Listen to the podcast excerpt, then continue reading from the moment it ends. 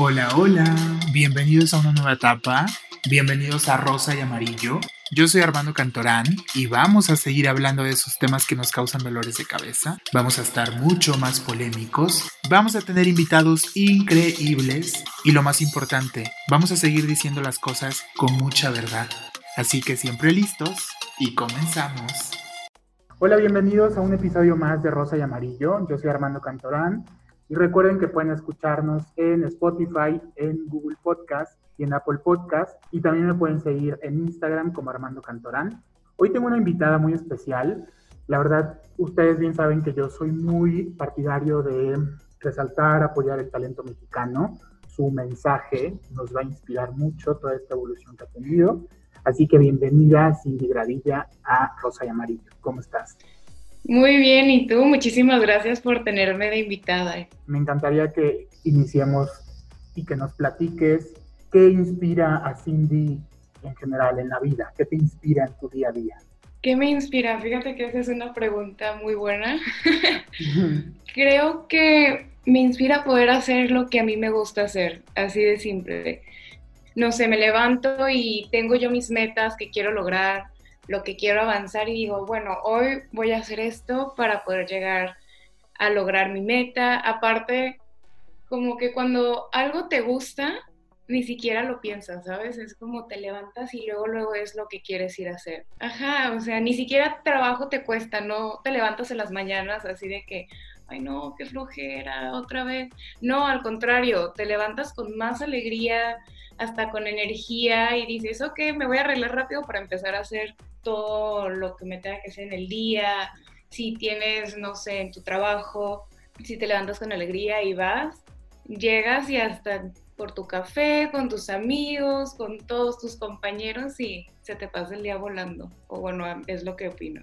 Sí, totalmente y creo que ahí es, o sea, como clave lo que dices porque hacer las cosas con pasión y dedicarte a algo que te gusta, creo que es clave. Entonces, cuando tienes eso definido, pues como tú lo dices, vives con alegría de una manera mucho más pues dinámica. Oye, me, gustaría hacerte algunas preguntas pues un poco random para justamente que la gente te conozca un poquito más. Son preguntas de, tu carrera y de todo. Eh, por ejemplo, ¿qué cosa es, qué es lo más random que te ha pasado modelando? Ya sea en México o en el extranjero. Lo más random que podría ser creo que una vez me tocó en una pasarela que a la mayoría de las modelos se le rompieran los tacones. Entonces iban las modelos caminando y nada más se veían cómo se iban de que una de, las ninguna ninguna se alcanzó a caer, qué bueno.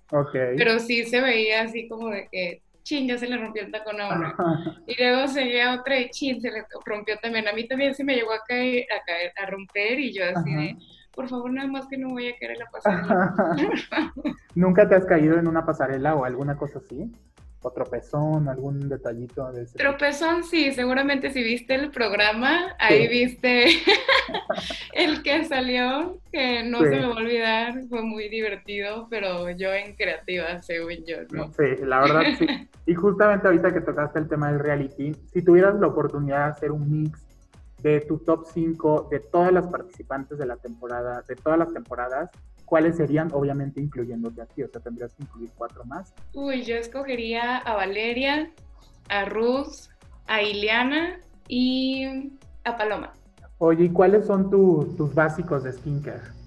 O sea, cosas que no pueden fallar en tu rutina diaria. Mi jabón para la cara, que es levantarme en la mañana, lavarme la cara y antes de irme a dormir también mi cremita para las ojeras. Muy bien. Porque, pues, curiosamente, cuando tengo muchas ideas en la cabeza que no sé cómo armarlas, me desvelo hasta las 2, 3 de la mañana y eso al día siguiente se nota. Entonces, esa crema es la que no puede faltar. Muy bien. ¿Qué más? La crema de uso diario, solo utilizo una. Y la verdad sería todo. Ah, el bloqueador también, cuando salgo. Exacto, muy bien.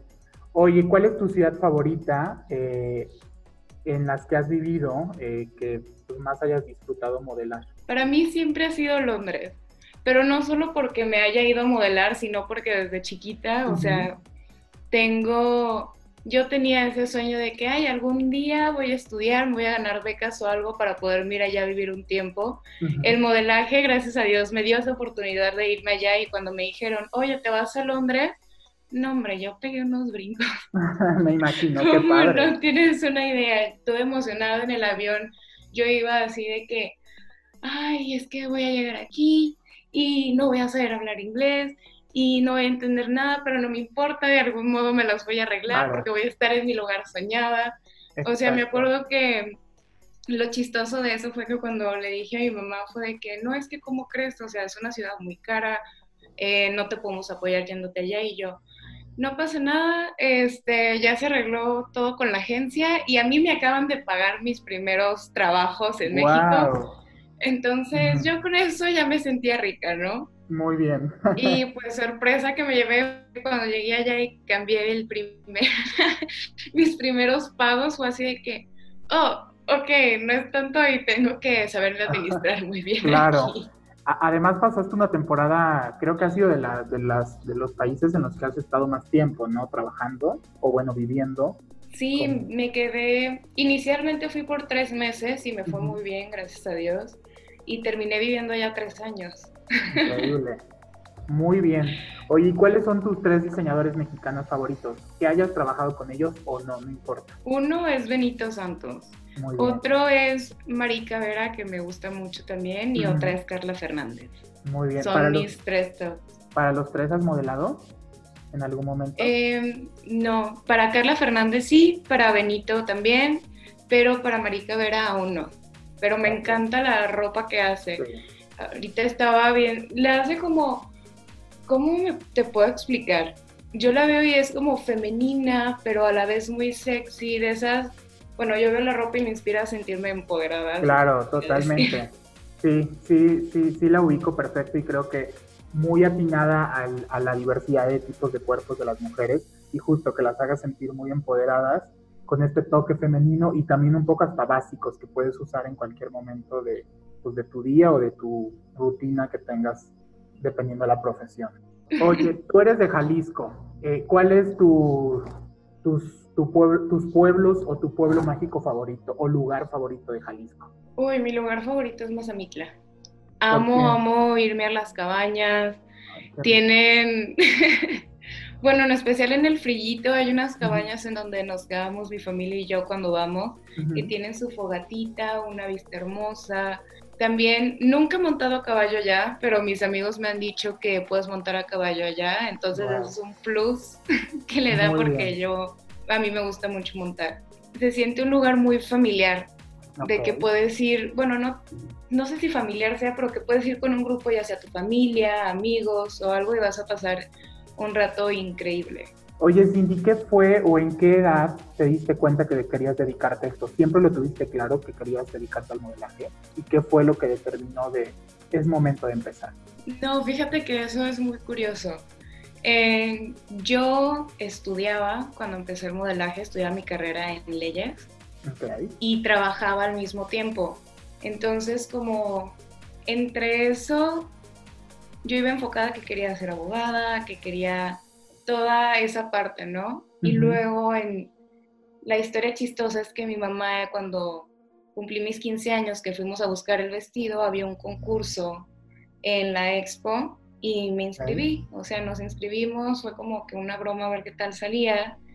Y me gustó mucho la experiencia, me gustó mucho estar arriba de un escenario, el poder desenvolverme un poquito más en distintas cosas, por ejemplo, lo de las preguntas, que siempre había sido como como mi nervio ahí de, ay, si me equivoco y digo alguna burrada, que seguramente sí las debí de haber dicho, pero no importa, de algo se aprende. Exacto. Pero sobre todo el estar en un escenario frente a tantas personas que te están viendo y bailar y, caminar y modelar, o sea, toda esa energía la sentí y dije, ay, creo que de aquí soy. Ya después se presentó la oportunidad del reality que me llevaron a hacer casting y pues cuando salí de eso fue que dije, creo que le voy a dar una gran oportunidad a esta parte. Muy bien. Oye, justamente del reality, ¿cómo fue tu experiencia? Porque si bien, pues sabemos que es, una, una, cuestión donde pues hay drama, hay, eh, o sea, es un reality donde tiene que haber entretenimiento, porque eso al final del día pues vende, pero pues toda esta preparación, la competencia con, pues, con las demás participantes, para ti qué fue eh, pues lo más difícil, porque yo recuerdo que había algunas críticas que luego eran, no fue particularmente contigo, pero en general como a todas las chavas, de repente tú decías es neta o, que se metían mucho con cosas del físico o un poco como pues burdas, que al final pues uno como persona las escucha y dices, ¿de verdad estoy tan mal o, me faltará tanto? Para ti, ¿cómo fue la experiencia o cómo lo viviste? Pues la experiencia sí fue un poquito fuerte para mí en un inicio porque uno fue estar fuera de mi casa, o sea, de algo que yo conocía, irte a otra ciudad con personas que no conoces, no tienes comunicación, entonces no es como que puedas decir, ay mamá, es que me siento así, o ay papá, esto. No, o sea, desde ahí fue como que dije, uy, ok, estoy rodeada de gente que no conozco y Y la otra, yo siempre he sido una persona que me gusta mucho salir, de que me voy al parque, entonces estar encerrada, a pesar de que teníamos jardines y todo, pero como no puedo salir de la casa, esa era, ese era otro temita un poquito que a mí me costaba mucho trabajo. Seguido, este, como que me iba a los jardines, me acuerdo yo, o iba y me encerraba en el baño, así de que, ok, voy a quedar yo Sí, como tu momento a solas, ¿no? Sí, y también la parte de que tú dices de las críticas y todo eso, pues sí es un poquito fuerte porque pues dices, es una cosa con la que estoy aprendiendo porque el reality te ayuda a aprender.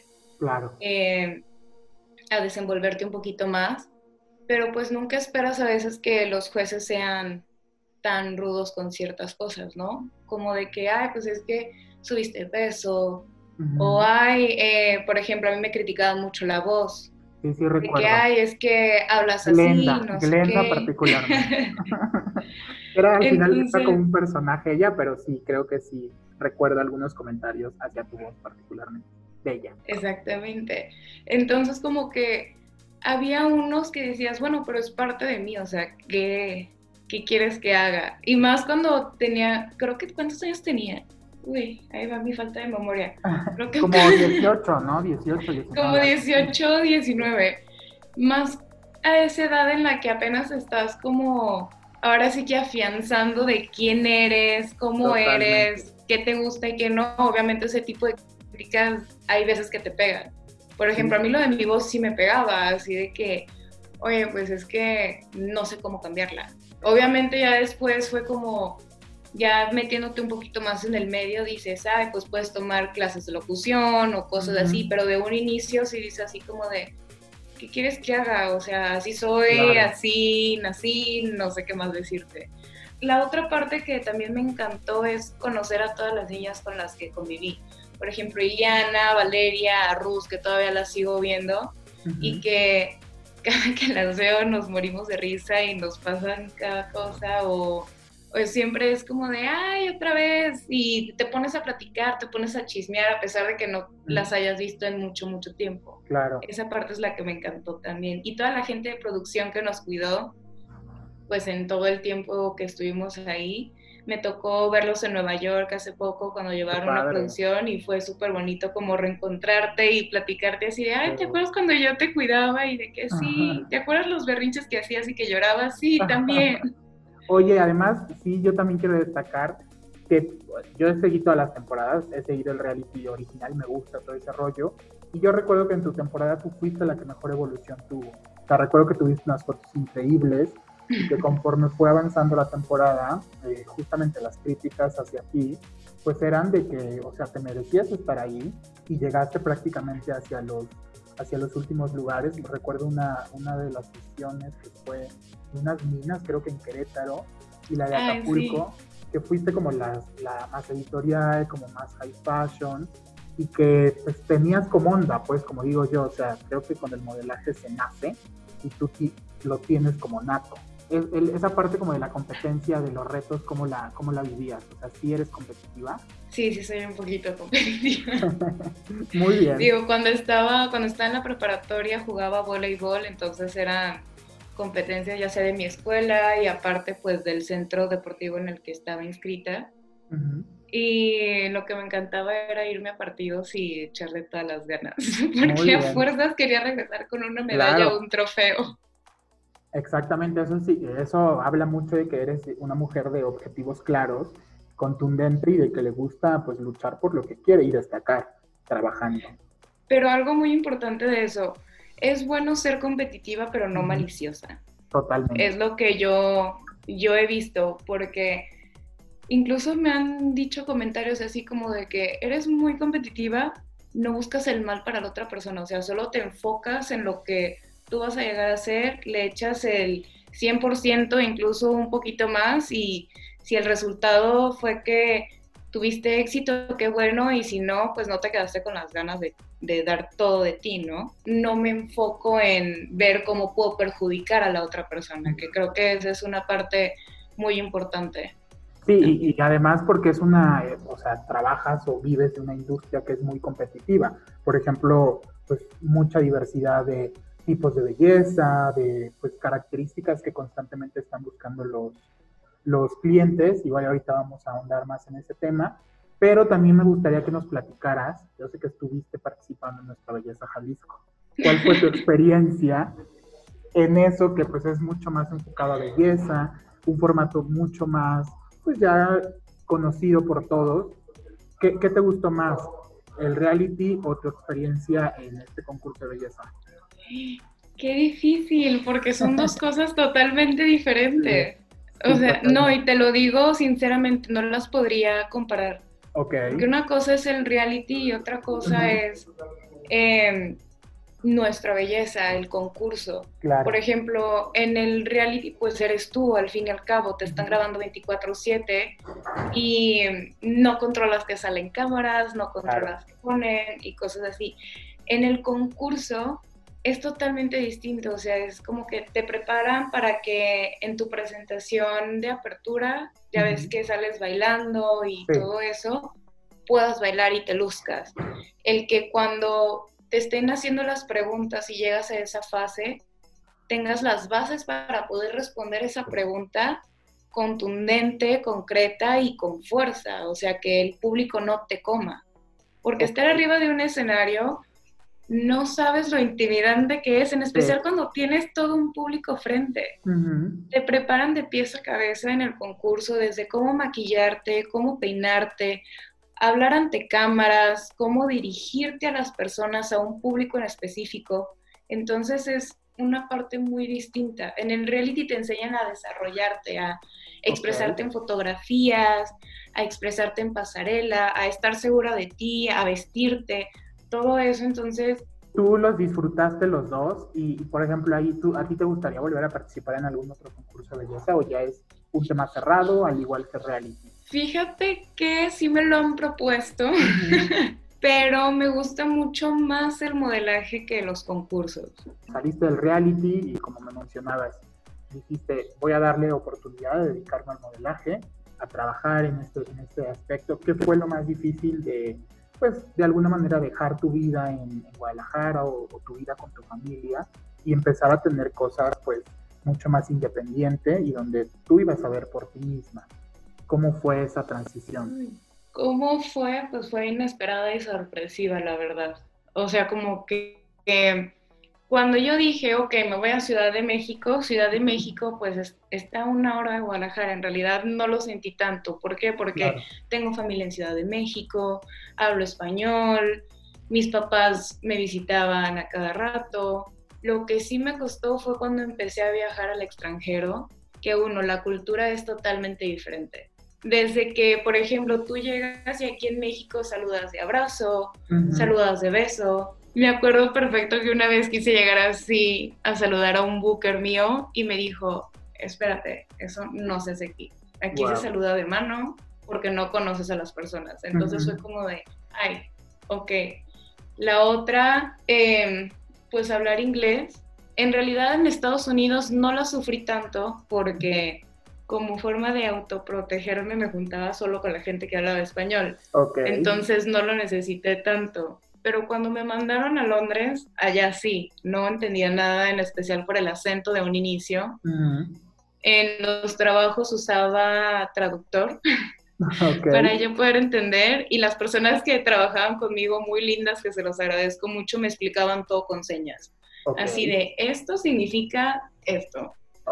Y otra cosa, pues fue también la administración, porque una vez que tú, viajas fuera, que empiezas a ser ahora sí que independiente, es de que tienes que administrar tu dinero, porque te tiene que alcanzar para que pagues tu renta, para que pagues tu comida, para que pagues tu transporte, si te sale alguna otra emergencia, em, si tienes que comprar algo, cosas así que, bueno, yo ya estaba un poquito grande, según yo, años cuando empecé a viajar, pero digo, hay niñas que viajan desde los 13 años o 15, que hay unas que sí viajan con sus mamás y hay otras que viajan totalmente solas, entonces ese es un tema. Para mí un tema fue el aprenderme a cocinar yo sola, pero cocinar comidas de verdad, no, no ensaladas, no sopa, no algo fácil, comidas de que pollo, cosas así, yo no sabía cocinar. Obviamente de que vas a los trabajos, llegas cansada, porque estuviste todo el día corriendo de un lado a otro y todavía tienes que llegar que a limpiar, que a lavar, que todo, o sea, ya vivir tu vida de adulto, ahora sí que desde los 19, 20, 18 años, fue como lo más complicadito. Claro. De que dije, ay, todo va a ser súper fácil, me voy a ir aquí, voy a ser modelo y todo bien, pero cuando llegas y la realidad te golpea, dices, ay, Totalmente. Hay que seguirlo de todos modos. Exacto, sí, el, no perder la, esperanza y seguir ahí es, es también importante. Oye, ¿tú actualmente consideras que tienes ya definida como tu marca personal y esto que te haga diferenciarte del resto de las modelos? Tengo un amplio, ahora sí, un amplio campo de trabajo porque me puedo mover tanto en cosas comerciales, tanto como en cosas editoriales. Entonces, algo que me ha funcionado a mí mucho es que me puedo ver la chava más comercial que cabello largo, con maquillaje, glamurosa y todo lo que quieras, a cómo me puedo ver lo más editorial, que me cambian el maquillaje o que me pongo en lugar de vestidos una ropa que se vea como más edgy. Y esa transformación, aunque es solo con ropa y aunque es solo en apariencia, también la tienes que demostrar en los castings con tu actitud. Por ejemplo, ya sabemos que en lo comercial todo es un poquito más risas, más suelto, te mueves más, juegas un poquito más con la ropa cuando te lo permiten y en lo editorial es un poquito más calmado, es algo más serio porque tiene que lucir mucho la ropa. En las pasarelas, por ejemplo, ves a todas las modelos caminando con cara seria. Eh, un ejemplo muy claro sería un Fashion Week con los desfiles que hacía Victoria's Secret. Y lo digo como ejemplo por personas más o menos que lo ubiquen que no estén dentro del medio. Claro, muy bien. Oye, ¿y tú, por ejemplo, cómo te preparas o cómo has hecho que cuando vas a un casting, pues destaques, o sea, que aunque quizás no te quedes con el, al final del día con el trabajo, pero que tú hayas puesto toda tu, pues tus ganas, tu fuerza y todo lo que tú trabajas previo a cuando te presentas a un casting. La verdad, yo soy una persona algo nerviosa en ocasiones, entonces cuando sé que tengo un casting muy importante me pongo a bailar en las mañanas. Okay. me levanto, pongo mi música o mi canción favorita siempre trato de mostrar mi personalidad en los castings, porque muchas veces, o a mí me ha tocado, que tanto modelos como otras personas me han dicho de que no, es que para que te quedes con esto tienes que actuar como esta modelo famosa o actuar como aquella otra persona. Pero en realidad eso se nota en un casting. O sea, la persona va a notar que no eres tú. Yo siempre lo que he dicho es que de qué te sirve ser un robot más una persona más que actúa igual que otro a mostrar tú quién eres. ¿Sabes? Es lo que te va a diferenciar de las demás. No sé, en un casting hay 200 modelos. Si no es que más, porque no me he puesto a contar. Pero, pero de nada te va a servir, en mi opinión, ser igual que todas las demás, a que pierdas el miedo y digas, bueno, pues yo soy así y me funciona y me va a funcionar y si no, voy a seguir siendo la misma persona que soy. Eh, eh, exactamente, y creo que aquí igual para la gente que nos escucha, lo que acaba de decir Cindy, creo que es bien importante y llevarlo a, cualquier industria a la que se dedique, no sea una entrevista de, trabajo o a lo que te dediques siempre, ser tú, creo que mostrarte muy genuino, muy orgánico, muy sin poses o pretender algo más, porque se nota y al final eso pues no, pues no crea conexión con o una audiencia o un diseñador o a lo que haya sido un casting o a buscar un trabajo. Entonces mostrarte tal cual eres y tu personalidad, creo que actualmente además como que se valora mucho más que seas de esa manera a que copies de alguien más que a lo mejor ya tuvo éxito o fue relevante en alguna otra época, pero pues ya pasó. Y justamente hablando de eso, eh, ¿tú qué opinas o cómo has eh, enfrentado también este tema de los estereotipos de belleza? Si bien actualmente se ha diversificado mucho todo este aspecto y está increíble, la verdad, pero a ti te ha pasado o, o has tenido como alguna situación como pues complicada con, sabes que tienes que trabajar más esta parte de tu cuerpo, o tienes que bajar de peso, o te has como disciplinado en algún aspecto para encajar a lo mejor en alguna, este, pues no en algún trabajo en específico, sino como en la industria en general. Pues fíjate que yo siempre he tenido ahí mi duelito con mantenerme en las medidas que nos piden, ¿no? Okay. De que tienes que tener el 89, 88, 88, 89, 90 de cadera, 91 a lo mucho, o sea, a mí esa parte siempre me ha costado mucho trabajo, en especial porque, bueno, ya sabemos, los cuerpos de las latinas, o sea, es cadera, es justo la mayoría, o sea, es el cuerpo de una mujer tal cual es. No, nuestra estructura ósea no es la misma que los europeos, no es la misma que los asiáticos, o sea, eso también tiene mucho que ver mi tema siempre ha sido ese de que tengo que tener un régimen alimenticio no estricto al 100% porque no lo sigo. Ok. Pero sí de que sí trato de cuidar mi alimentación, en comer más proteínas y verduras, frutas también, a estar comiendo papas o mi gusto culposo que son los chocolates. Muy bien. De diario. Ese siempre ha sido mi temita, pero ahorita me da muchísimo gusto que se está rompiendo todo ese estereotipo. En este Fashion Week que acaba de pasar ya vimos en Versace que pusieron a modelos con cuerpos reales, que es una cosa maravillosa verlos en pasarela, que cada vez vemos en campañas más modelos plus size, más modelos, em, creo que se les está diciendo in the middle ahorita. Ok. Modelos skinny, o sea, puedes ver toda la variedad que hay y eso fíjate que lo noté un poquito más esta vez que me mudé a Nueva York. Ok. Todo, todo, ¿cómo se dice? Toda la variedad de gustos que hay, de personalidades, de todo, que llegas allá y te sientes libre de ser quien eres y que no te van a juzgar. Cosa que, bueno, y amo a mi México querido, pero en México tenemos una mentalidad muy conservadora. Que hay veces cuando te sales de esa mentalidad conservadora, de ese cuadradito que tenemos nosotros, te tachan de raro o dicen, ay, ¿qué le está pasando? Y eso yo lo descubrí porque incluso yo me siento un poquito más libre expresándome cuando viajo. Claro. Vistiéndome como yo quiero, poniéndome vestidos, cosa que ese es un poquito del tema de inseguridad que tenemos aquí en México. Totalmente.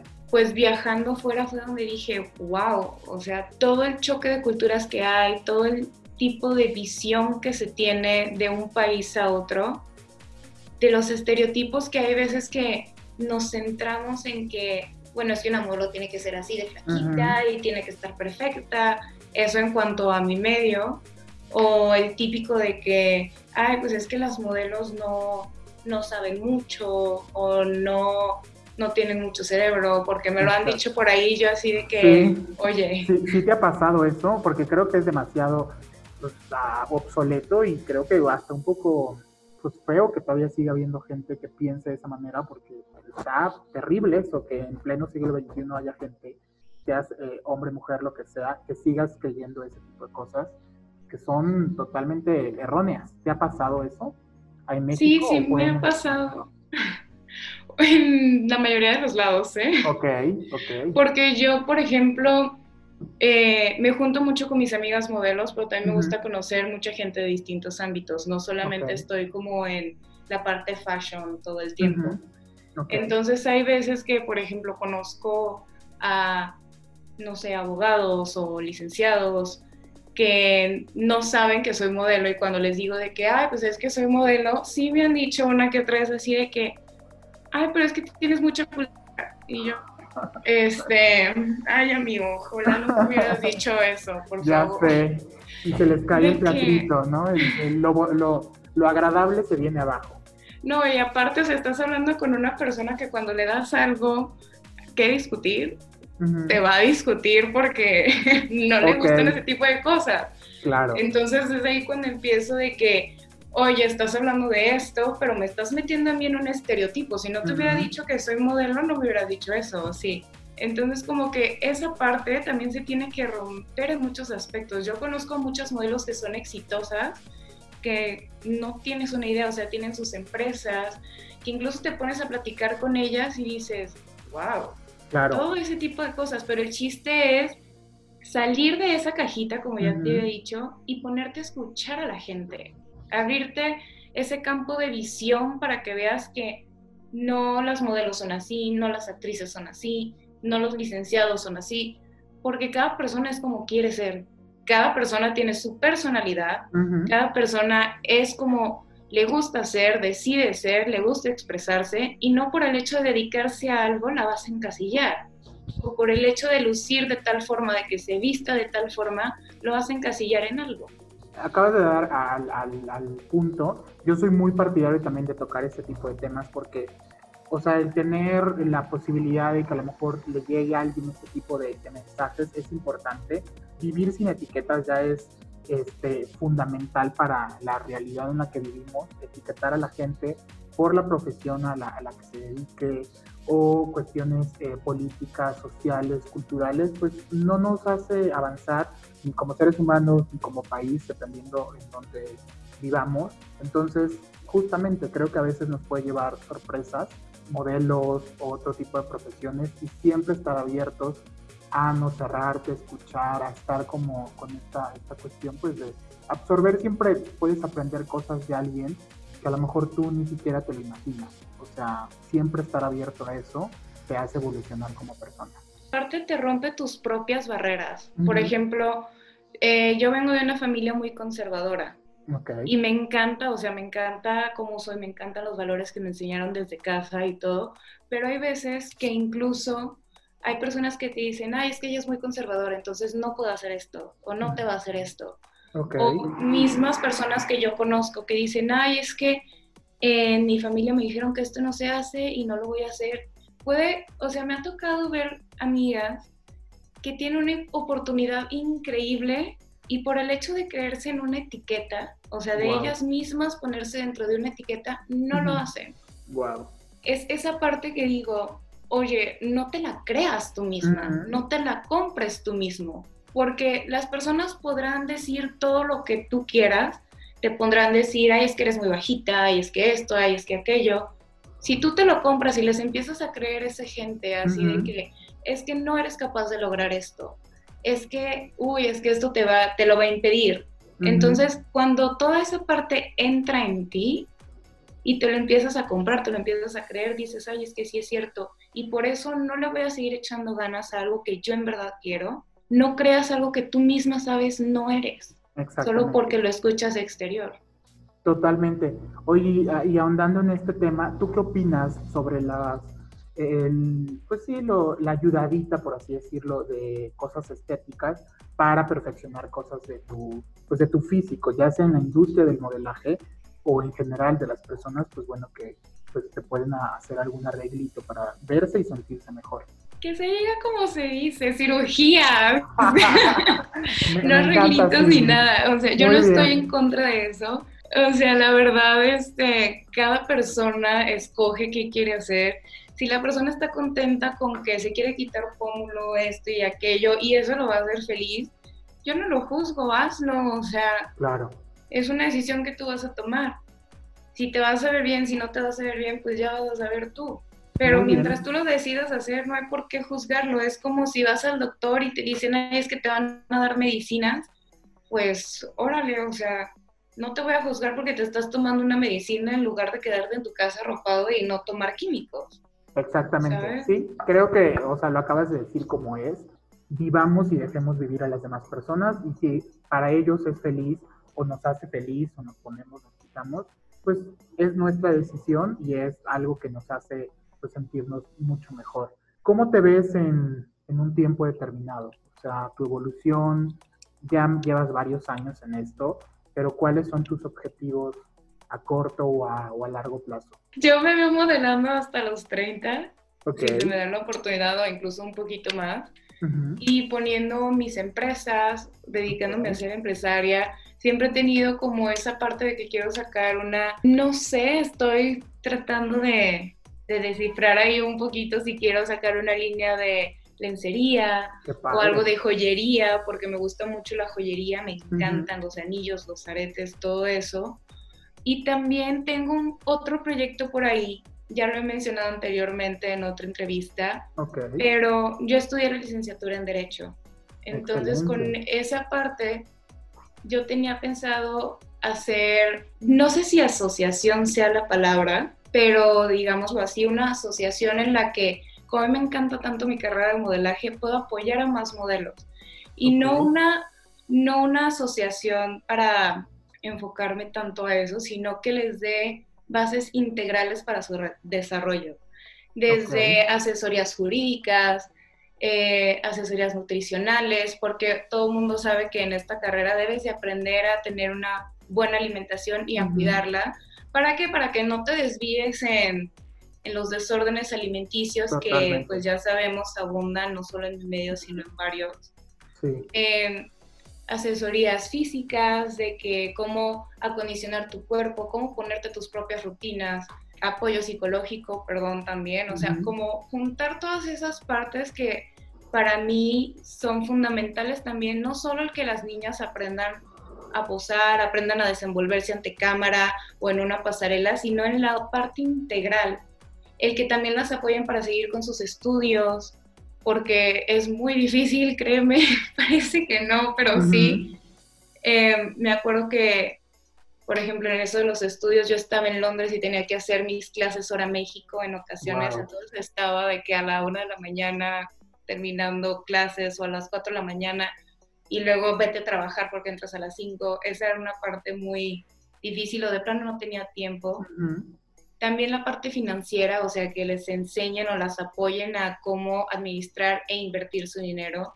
Entonces, como hacer todo ese conjunto, lo estoy planeando, no lo tengo muy bien desarrollado todavía, pero para allá va mi punto. Muy bien, la verdad está padrísimo y creo que, la verdad, yo no conozco alguna, pues sí, creo que sí entra dentro de la categoría de, de asociación, yo no conozco algo de este tipo para esa industria, entonces serías hasta un poco pionera en eso está increíble, creo que es muy completo y hazlo, porque creo que hace falta también verlo desde esta visión de alguien que está dentro de la industria, que haga este tipo de, de acciones para apoyar a más gente que también forma parte de, pues, de esa industria. Oye, y si bien hay mucha, muchas mujeres, también hombres, que se quieren dedicar al modelaje o a temas que tienen que ver, pues sí, con o fotografías o, pasarelas y demás, hay diversidad de tipos de, modelos. Y ya tú con estos años recorridos en la industria, ¿consideras que hay una, una clave para triunfar o qué le dirías a esa gente que está pensando eh, pues seguir este sueño de modelar? Pues clave para triunfar para mí es la constancia, la disciplina y la paciencia. Son las tres. Y no solo en este ámbito del modelaje, sino en cualquier cosa. Porque una llave directa al éxito, si tú no le pones esas tres cosas, no la vas a tener. Porque uno, la constancia es ver cuánto tiempo tú vas a hacer eso porque de verdad lo quieres hacer. La disciplina tienes que tener en cualquier ámbito. Porque te tienes que organizar, porque tienes que moverte, porque tienes que hacer algo. Y si no eres disciplinado en tus cosas, ¿cómo vas a querer disciplinarte en algo más? Sobre todo en este medio, ahora sí en el modelaje, que la paciencia es la clave. O sea, hay modelos que tienen eh, modelando mucho tiempo y no han llegado a estar en la pasarela que ellas quieren, pero siguen en este medio y en algún punto van a llegar o ya les llegó, pero tardó en llegar. Hay otras modelos a las que en su primera temporada pegaron y se fueron a los mejores shows que tú puedas eh, considerar. Pero todo eso es cuestión de, de no dejarlo ir, ¿me explico? O sea, ya tengo ¿cuánto tiempo será? ¿Unos 6, 7 años? Ay.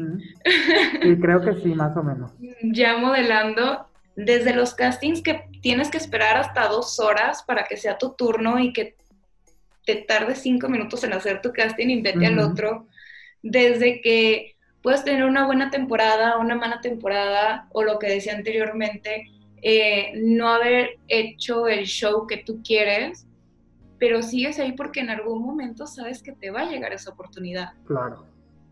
Muy bien. Entonces creo que esas son las clavecitas. Y la otra es, échenle ganas. O sea, que no, más bien quítense la pena o la vergüenza o eso que traigan encima y aviéntense. Si les va a resultar, pues les va a resultar. Si les llamó la atención, les va a llamar la atención, pero no se queden con esas ganas. Porque cuando te quedas con las ganas de algo de que, ay, es que si hubiera hecho esto, si hubiera pasado esto, si me hubiera quitado el miedo, siento que quedarte con esa palabrita en específico, el qué hubiera pasado, es lo que te atormenta un después en decir, ay, es que sí la regué. Totalmente, yo constantemente repito eso que acabas de decir, igual en otras palabras, la vida se va muy rápido, es un suspiro, entonces quedarte con las ganas de algo, creo que ya no estamos en época para hacerlo, es como yo luego les digo, si alguien te gusta, pues escríbele, no pierdes nada, o si estás saliendo con alguien como que ninguno de los dos da el paso, pues tú atrévete y dale un beso, róbale un beso, manda el mensaje, di te quiero, todo ese tipo de cosas, y en lo que te dediques a hacer eso, o dar este paso, pues te hace avanzar y no, no quedarte después con cosas que pues, por alguna u otra razón ya no pudiste hacer y después sufras o te lamentes por, por no haberlo hecho a tiempo. Y aplica para todo. porque así nadie te lo cuenta. O sea, ya si lo trataste y no te salió, pues bueno, lo trataste, nadie te contó lo que te hubiera pasado o lo de que o la experiencia por la que tenías que atravesar, o sea, nadie te lo cuenta, lo vives tú solo. Oye, Cindy, para ir cerrando, me encantaría que nos compartieras cuál es tu filosofía de vida o que una frase o algo que todos los días o la tengas muy presente y que sea como esta filosofía de la que no te desprendes. Ay, me encanta esa pregunta porque me la preguntan mucho. Excelente. Uno es una frase que siempre digo, si eres mi amigo y no te voy a ver mucho porque soy súper, súper sentimental y ñoña o como me quieras llamar, soy de las que escribe cartitas de despedida, de agradecimiento, y siempre te voy a cerrar la frase que nunca te olvides de sonreír. Muy bien. Esa frase es algo que siempre lo digo, siempre me encanta recordárselo a la gente porque una sonrisa le puede alegrar el día a tanta gente con la que te puedes topar. Exactamente. Y a ti al instante, si por ejemplo amaneciste de malas, te levantaste con el pie izquierdo, te pegaste en el dedito chiquito con la cama, yo qué sé, te empiezas a reír porque te acuerdas que dices, ay, qué güey. O sea, se me olvidó esto y te ríes de ti mismo, automático te cambia como que todo tu humor. Entonces, esa es una. Y la otra se va a escuchar muy de película, muy lo que quieras, pero es la frase de atrévete y disfruta. Totalmente. Creo que es concisa y es, es como debemos vivir la vida, atrevernos, disfrutar y esto de la sonrisa que es algo tan simple que a veces justamente nos olvidamos de hacerlo, ya sea con nosotros mismos o hasta con la gente que nos rodea, de que es una acción muy pequeñita y puede cambiar para, para bien o, o cambiar el día de alguien. Entonces, la verdad está increíble. Y creo que también se refleja en ti porque eres una chava que, se muestra en redes sociales muy, muy tú, que constantemente estás sonriendo y como muy pues alegre. Y eso como digo yo es el, el, círculo completo porque así es como debemos demostrarnos en las redes sociales o en lo que sea porque la perfección no existe en ningún aspecto de y menos en las redes sociales. O sea no es criticar ni nada pero eh, mostrarnos como somos hace que justamente conectes mejor con la gente que te sigue, que consume tu contenido, lo que sea, y eso te hace como mucho más, pues, cercano. Y fíjate qué curioso ahorita que dices eso de las redes sociales. Estaba escuchando un podcast precisamente, solo que soy malísima por los nombres, pero te prometo decírtelo. te prometo decírtelo cuando me acuerde o lo vaya a buscar en el celular. De una chava influencer en Instagram que decía, le decía a ella a sus seguidores, oigan, acuérdense que en las redes sociales la mayoría de las personas postea lo que quieren que la gente vea, no lo que en realidad es una persona. Exacto. En realidad lo que es esa persona. Obviamente no te va a postear cuando le pasó un día fatal y está llorando o está no sé qué. Eso no lo va a hacer en redes sociales. Siempre. Y eso lo dice ella, o sea, no lo digo yo. Claro. Y como que me hizo recapacitar un poquito y dije, oye, sí es cierto. O sea, a pesar de que hablas con tus seguidores, a pesar de que te muestres tal y cual eres, te pones a analizar como que la mayoría de las cuentas y solo te muestran una perfección que debes de seguir, que a lo mejor, no sé, lo ves imposible, pero que en ellos se ve perfecto y te hace crearte esa idea de que todo el tiempo está todo bien, tienen una vida de lujo. Como inalcanzable, ¿no? Como demasiado inalcanzable. Exactamente pues lo ves ideal en ello, pero tú dices, mi realidad es otra, conmigo no encaja lo que tú me estás queriendo mostrar, que es tu realidad, pero no, no va conmigo. Justo, es, es un tema bien interesante. La verdad, Cindy, me encantaría que igual más adelante volvamos a tener otro episodio con otro tema, porque eres una, una chava que, que tiene mucha, eh, mucho que aportar, e independientemente de esto, que ha sido tu, tu experiencia en el modelaje, que de verdad me encanta y como lo dije, es súper eh, bueno que haya modelos mexicanos que la estén rompiendo en todos lados y lo hemos visto, hay miles de artículos, de revistas y demás que empiezan a reconocer esto. Eh, y eso no, y que haya, perdón, que haya más, porque yo me acuerdo que cuando empecé no había tantas viajando. Ahorita no sabes el gusto que me da el ver que hay mexicanas ya en todos lados y que cada vez empieza a haber más, o sea, cada vez en México se apoya bastante porque me acuerdo yo cuando empecé, una de las cosas que yo decía es que ¿por qué puedo hacer Fashion Week en Nueva York, en Londres, pero en México no me tocaba esa oportunidad? Hasta hace poco, no tengo muchas ediciones yo desfilando en México. Claro, sí, justo. Entonces, Ajá, acabas de tocar un tema bien importante que yo luego digo, ¿por qué no ponen modelos mexicanos en las revistas? ¿Por qué no hacen pasarelas con más modelos mexicanos? Créeme que igual he estado involucrado en este, en este, en este tema y luego sí es como un, un issue de, güey, ¿por qué no le dan más oportunidad? Porque justamente pasa que se tienen que ir al extranjero para que allá triunfen muchísimo y ahí es cuando les empiezan a dar oportunidad en México.